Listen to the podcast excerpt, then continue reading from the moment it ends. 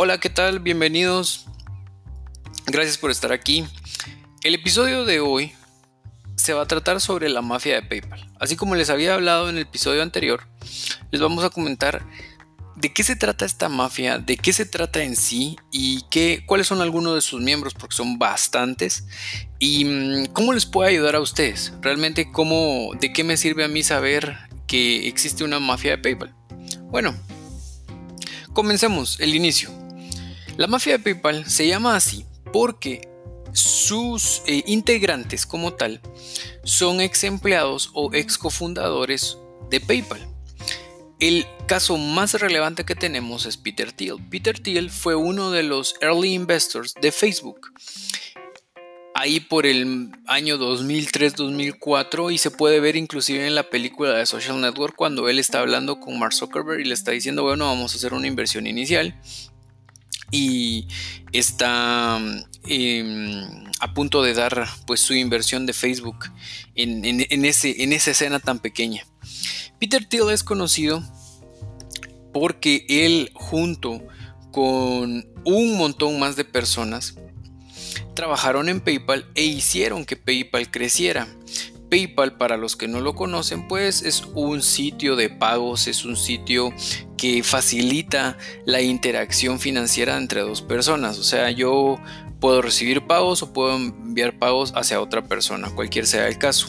Esa es una manera muy, pero muy simple, simple, simple de poner que hace PayPal. Yo sé que hace muchísimo más, pero no voy a ahondar para no perder tiempo en todo, porque no es el punto de este podcast, al menos no el de este episodio. Entonces, siguiendo con la PayPal Mafia, tenemos que ha estado Peter Thiel, Elon Musk, el fundador de YouTube, Yelp, Jammer, el de LinkedIn y así sucesivamente. Yo no les estoy mencionando los nombres porque muy probablemente no van a saber ustedes el nombre de la persona, pero sí van a saber el producto. Peter Thiel, como les decía, es uno de los que más se escucha, pero es porque él ha sido muy vocal en Silicon Valley y ha invertido en varias empresas y tiene varios eh, emprendimientos, ya sea fondos de inversión, manejo de capital o eh, empresas como tal. Tenemos a Max Levchin, no sé si les, suena, pero él fue uno de los primeros eh, CTOs de PayPal, que después saldría de PayPal para ir a formar su propia empresa y actualmente está pues trabajando en su propia empresa muy similar en la industria de las finanzas, de los fintech. Tenemos a Elon Musk, yo creo que no necesita presentación, Elon Musk, todo lo relacionan con Tesla, SpaceX, The Boring Company, Solar City, es el que más que escucha después de Peter Thiel o inclusive más que Peter Thiel, imagino yo. Ahora, ¿qué tienen todos estos personajes de, en común? Pues el factor común de ellos es de que ellos en algún punto de sus vidas trabajaron en PayPal, más cuando PayPal fue muy pero muy pequeño y estaba comenzando. Una breve historia de PayPal es de que PayPal es la unión de la empresa de finanzas de Peter Thiel con la unión de la empresa de finanzas de Elon Musk. Ambos proveían servicios similares proveían un conjunto de servicios. Algunos eran similares y algunos no. Y ellos llegaron al punto de unirse, hacerles merge a la empresa y poder eh, crear PayPal, que sería la unión de esos dos. Es por ello que si ustedes leen la historia de PayPal, en algún punto de la historia Peter, Peter Thiel fue su CEO y en algún otro punto fue Elon Musk. Luego de que PayPal pues creció, se volvió eh, infinitamente grande y todos sus fundadores y sus early employees pues, recibieron dinero porque eh, así es la forma en la que se maneja el, el contexto de Silicon Valley pues ellos salieron de, esa empresa y comenzaron a formar sus propias empresas y sus propios emprendimientos. Por ejemplo, Elon Musk eh, salió y comenzó a invertir en Tesla, en SpaceX, en Solar City, The Boring Company. Y sí, Elon Musk no creó Tesla, lo compró a los creadores y fundadores originales. Si quieren saber más de esa historia, díganme, es muy interesante porque la gran mayoría de personas creen que ellos fundan todo y, no es así. Muchas veces lo compran en sus etapas muy tempranas y después le inyectan un crecimiento y una, una cantidad de capital estúpidamente alta y hacen que el crecimiento de la empresa se acelere y por eso es que llega a ser tan llamativa para la gran mayoría de personas. Tenemos otros miembros como Reid Hoffman, puede que le suene, puede que no, pero Reid Hoffman es el creador de LinkedIn y también fue un early investor de Facebook. Entonces, ven ahí el factor común. Se les llama PayPal Mafia a ellos porque de N miembros que tenía la mafia se fueron saliendo de PayPal y fueron invirtiendo en una segunda empresa llámenle lo que sea, Tesla, Facebook, Solar City, todos invertían en empresas que ellos creían que iban a ser rentables. Algunas lo fueron, algunas otras no, como siempre en la inversión. Entonces, invertían en esas empresas y esas empresas luego crecían y los fundadores, cofundadores y los early employees de las, del segundo nivel de esas empresas a las que ellos invertían salían em, e invertían en otras. Y entonces ya estábamos en un tercer nivel. Y esto hacía un efecto de como telaraña, por así decirlo, en donde el centro era PayPal y se iba extendiendo hacia los extremos en un nivel hacia otro nivel entre empresas que invertían en eh, fundadores o ex empleados de, empresas que invertían en otras empresas y así sucesivamente, al punto en el que estamos ahora. Investigando para este podcast me encontré con que la gran mayoría de empresas de Silicon Valley tienen una relación directa o indirecta con alguno de los miembros de PayPal Mafia. ¿Y por qué es esto? Porque puede ser de que tal vez ninguno de los miembros de la PayPal Mafia haya invertido en ellos, pero sí algunos de los otros fundadores que recibieron en alguna parte de la línea de tiempo dinero de ellos. Por ejemplo, Peter Thiel invierte en la empresa A, pero el fundador de la empresa A invierte en la B. Peter Thiel no invirtió en la B directamente, pero sí invirtió en la A. Y por eso es de que se les llama mafia, porque de alguna u otra manera siempre se está relacionando con la PayPal Mafia, como es un grupo de personas, es un grupo muy grande de personas, ellos siempre están, quiera que no, metidos en alguna cosa en alguna cosa de Silicon Valley, en alguna inversión, en alguna startup que llega pues a ser muy sonada o a veces no. Como les decía, en el mundo de la inversión nunca se sabe. Y entonces por eso es que se les llama eh, PayPal Mafia. Investigando un poco, dicen que la cantidad de, la, de, los miembros de la PayPal Mafia no se sabe eh, específicamente, no porque sea una organización oculta y que no diga nada, no, simplemente es como que si un grupo de niños de 15 años se pusieran un nombre en un colegio y ellos son los, los deslucidos, por ejemplo, por así decirlo. O sea, es solo un nombre que ellos escogieron, como les repetía, no es algo malo, no es algo criminal, no es nada. Es solo un nombre que les pusieron como por ejemplo decir Silicon Valley. O sea, no es que el, valle ahí crezca el silicón como tal, pues, o sea, es es un ejemplo, ¿verdad? Yo sé que no crece el silicón, pero a lo que vamos es de que es solo un, un nickname, ¿verdad? Un apodo, un mote, llámenlo como quieran en su, en su país, pero es un nickname como tal. Entonces, ¿qué pasa? No se sabe cuántos miembros hay, pero sí se sabe que prácticamente todos están relacionados a PayPal en sus early days. Así de simple ya sea porque recibieron dinero o porque no, y están relacionados desde, por ejemplo, eh, empresas tan conocidas como Yammer, como YouTube, eh, como Tesla, como eh, empresas de inversión como lo que es Sequoia Capital. Algunos de los miembros de la PayPal Mafia se fueron a convertir en, partner, en partners de Sequoia Capital, que es una de las firmas de inversiones más grandes de Silicon Valley. Invirtió en Apple, invirtió en Google y solo con esos dos ya tienen. Mm, ahí está Yelp, están los fundadores de Yelp eh, o son ingenieros que trabajaron en Yelp. Hay una infinidad cantidad, una infinidad grande, grande de personas. ¿Y qué hacen? En esencia, y a más detalle, ellos utilizan el dinero que ganaron trabajando para PayPal o ganaron habiendo invertido en PayPal o ganaron porque trabajaron en PayPal y se les remuneró con acciones y, tienen esa cantidad de dinero y lo que hacen es invertir y diversificar sus activos. Lo diversifican a través de la inversión en diferentes startups. Como ustedes saben, hay una manía actualmente, hay una moda de que todo el mundo está creando startups. Entonces hay unas ideas extremadamente buenas que tienen una perfecta ejecución en la que ellos se ven envueltos. Ellos invierten en los, um, en los emprendedores y a eso se dedican ahora, a crecer esa red de contactos que una vez inició con PayPal. Y ustedes podrán decir, ¿cómo me puede ayudar en esto? O sea, a mí qué me importa que haya una PayPal mafia.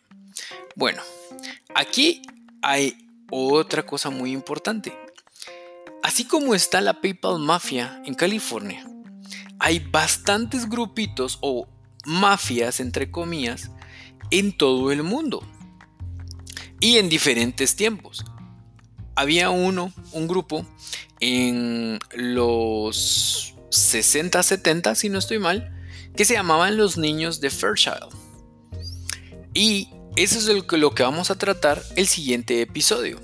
¿Cómo es que las mafias, o cómo es que los grupos, si no les gusta ese nombre, se van moviendo y existen en diferentes partes de el mundo ayudando a diferentes emprendedores?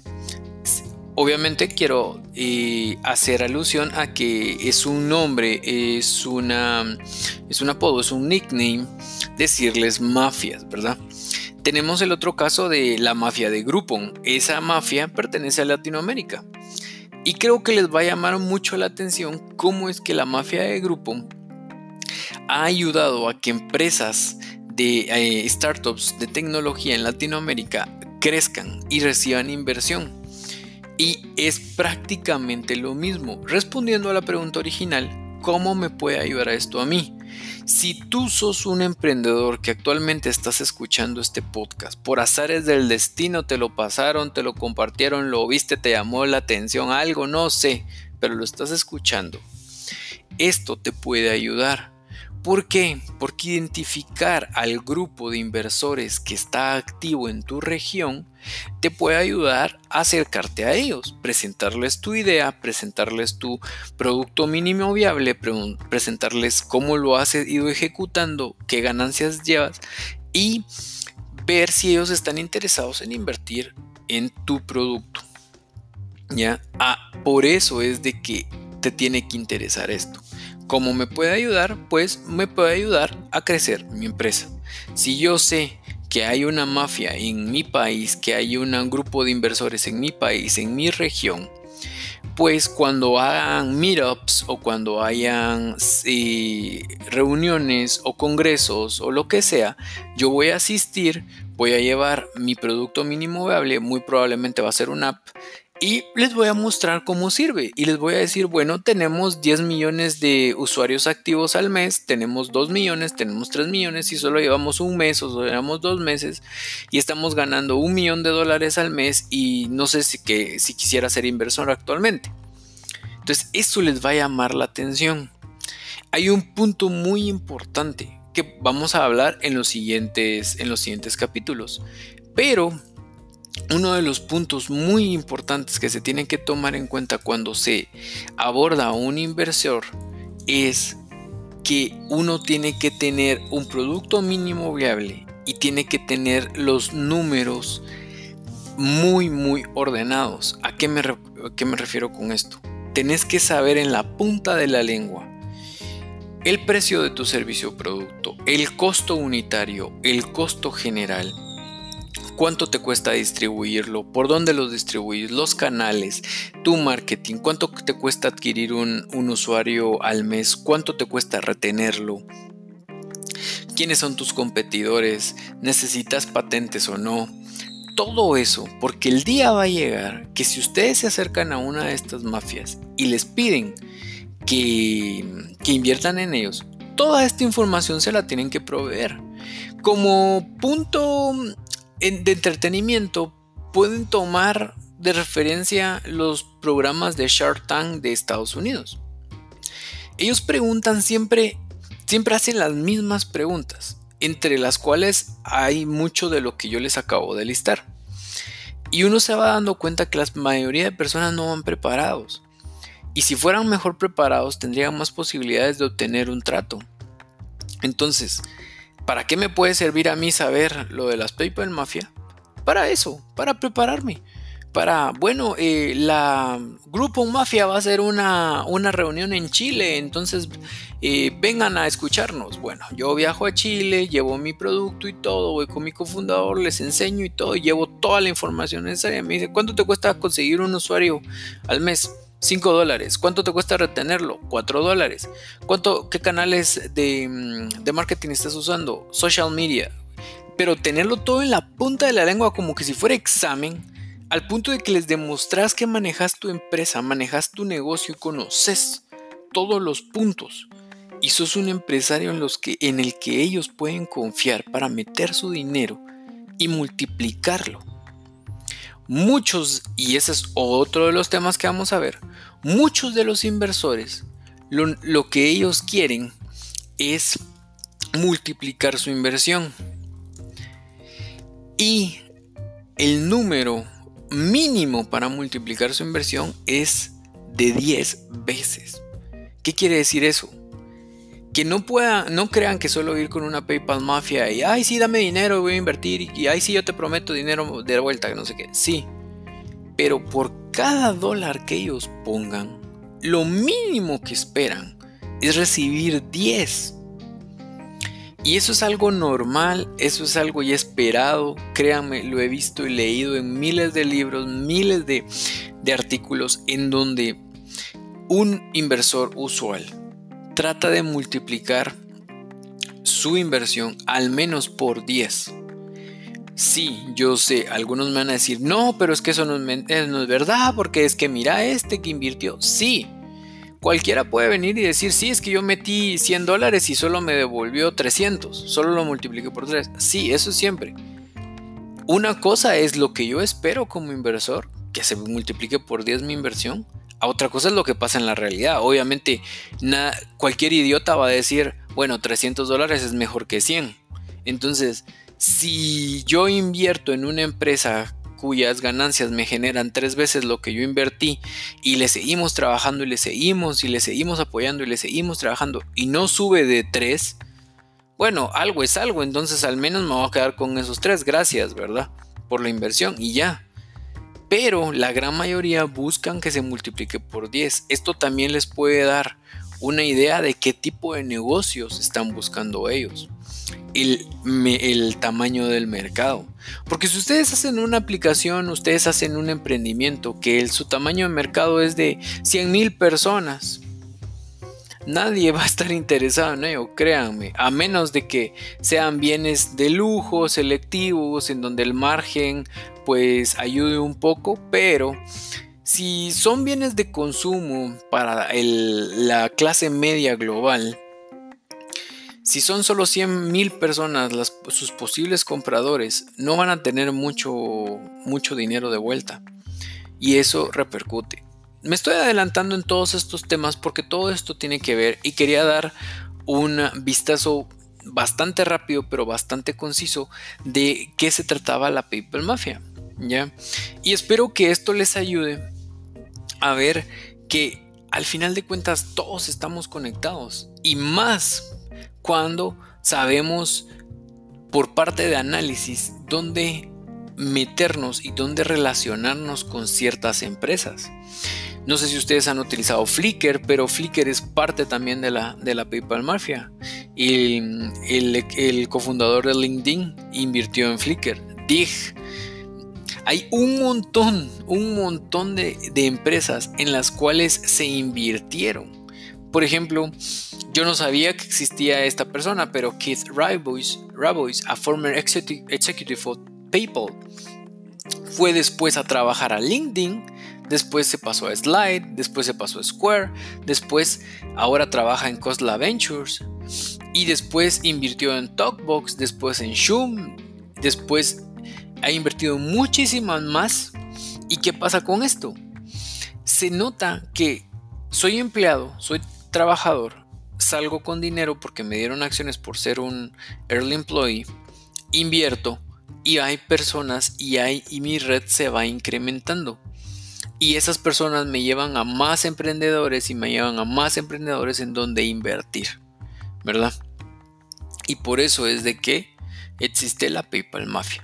Vamos a ver en otros episodios más, más mafias, más interesantes y con otro tipo de modus operandi. Por ejemplo, los niños de Fairchild no operan igual que la PayPal Mafia. Y es más, yo creo que ya ni operan. Lo vamos a ver en el próximo episodio. Espero que lo hayan disfrutado, espero que hayan eh, encontrado, lo, hayan encontrado interesante. Si les gustó, compartan este, este podcast, denle like en la plataforma que estén escuchando, Spotify, Apple Podcast, Anchor, lo que sea. Muchas gracias por escuchar y nos vemos a la próxima.